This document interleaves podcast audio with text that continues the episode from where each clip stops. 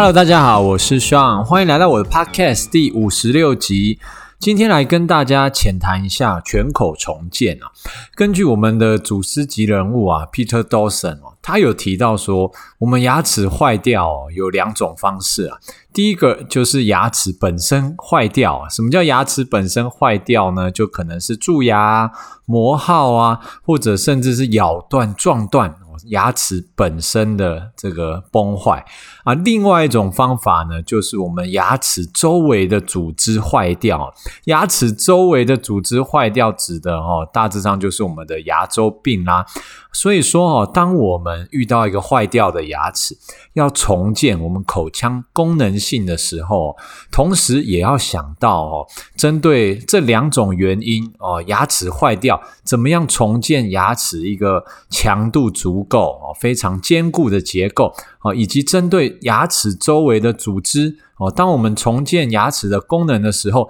是否可以让我们将来牙周的组织可以维持在一个很健康的状态啊？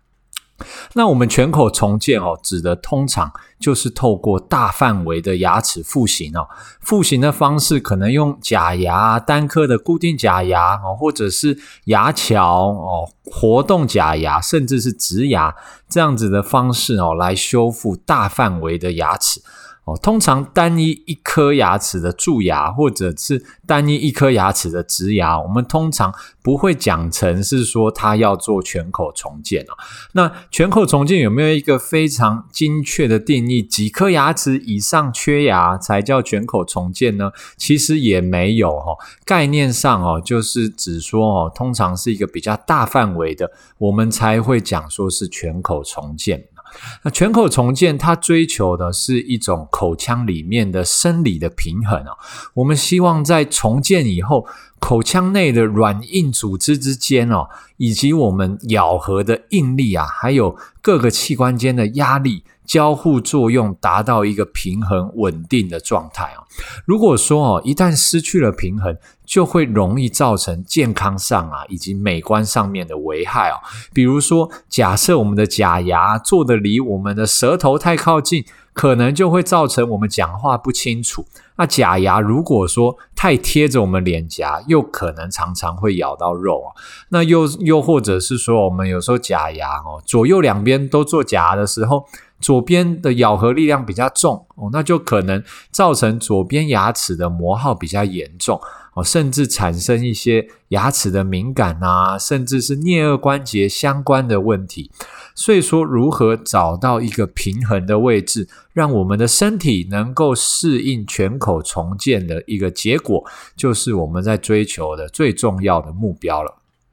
啊，会需要做到全口重建的人，哈，最常见的包含有全口严重的磨耗哦，他可能牙齿都磨平了，甚至磨到牙齿的神经露出来要抽神经哦，还有大范围的缺牙的人，哈，又尤其是后牙多颗牙齿的缺牙，比较会需要做到全口重建。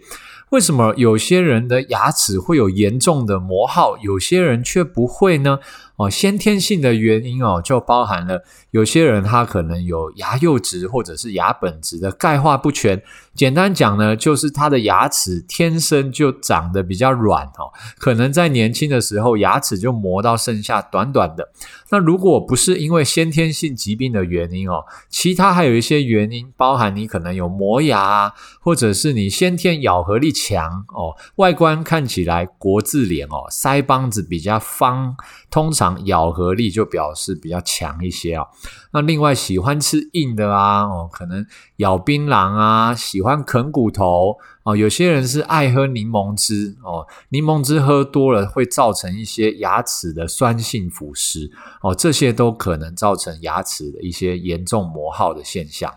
那另外呢，有些人是因为咬合不正哦，齿裂。它的排列比较不整齐，造成牙齿的受力不均匀，也可能会造成过度磨耗的情况。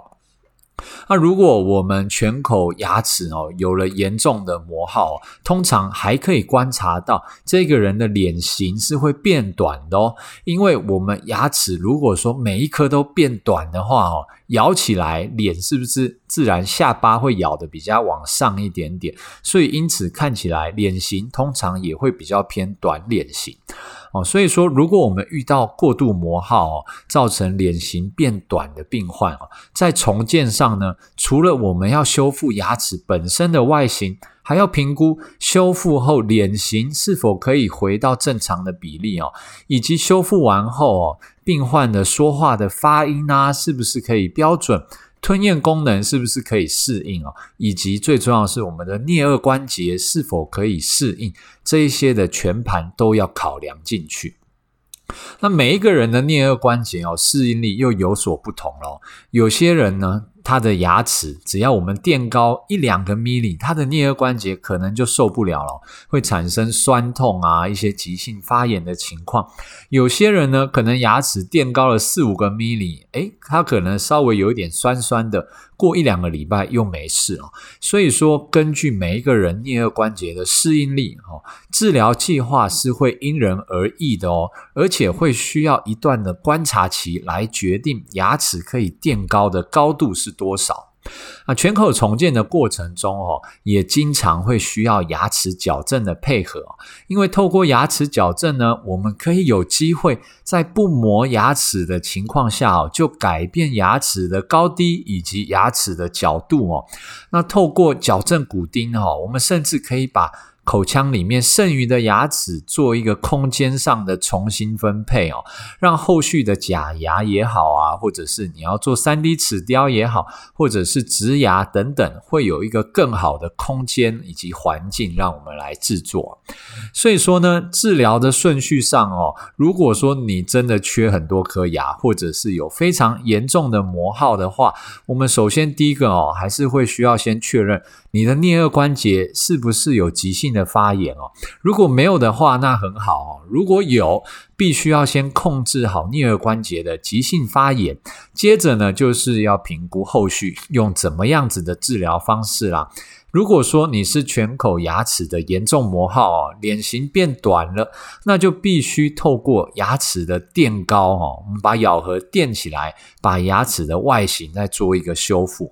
那如果说你今天是后牙有多颗的缺牙，那就要评估哦，包含病患牙齿的结构啊，以及身体的状况，还有意愿，再来决定后续可能用牙桥、活动假牙或者是植牙来修复哦。决定要修复的方法以后哦，就是要再评估说，透过牙齿矫正是不是可以让我们口腔里面存有的自己的牙齿分配到一个更好的位置，可以以利我们后续假牙的制作。如果说呢，做牙齿矫正会让我们后续假牙可以做得更好，那正式的假牙哦，最好可以等待我们矫正完成以后的三到六个月再做上去哦。矫正的过程哦，我们通常会先用临时性的固定假牙，或者是临时性的活动假牙哦，让我们假牙呃，就是做矫正的过程中哦，不至于说牙齿空空的，还有一个过渡性的东西可以用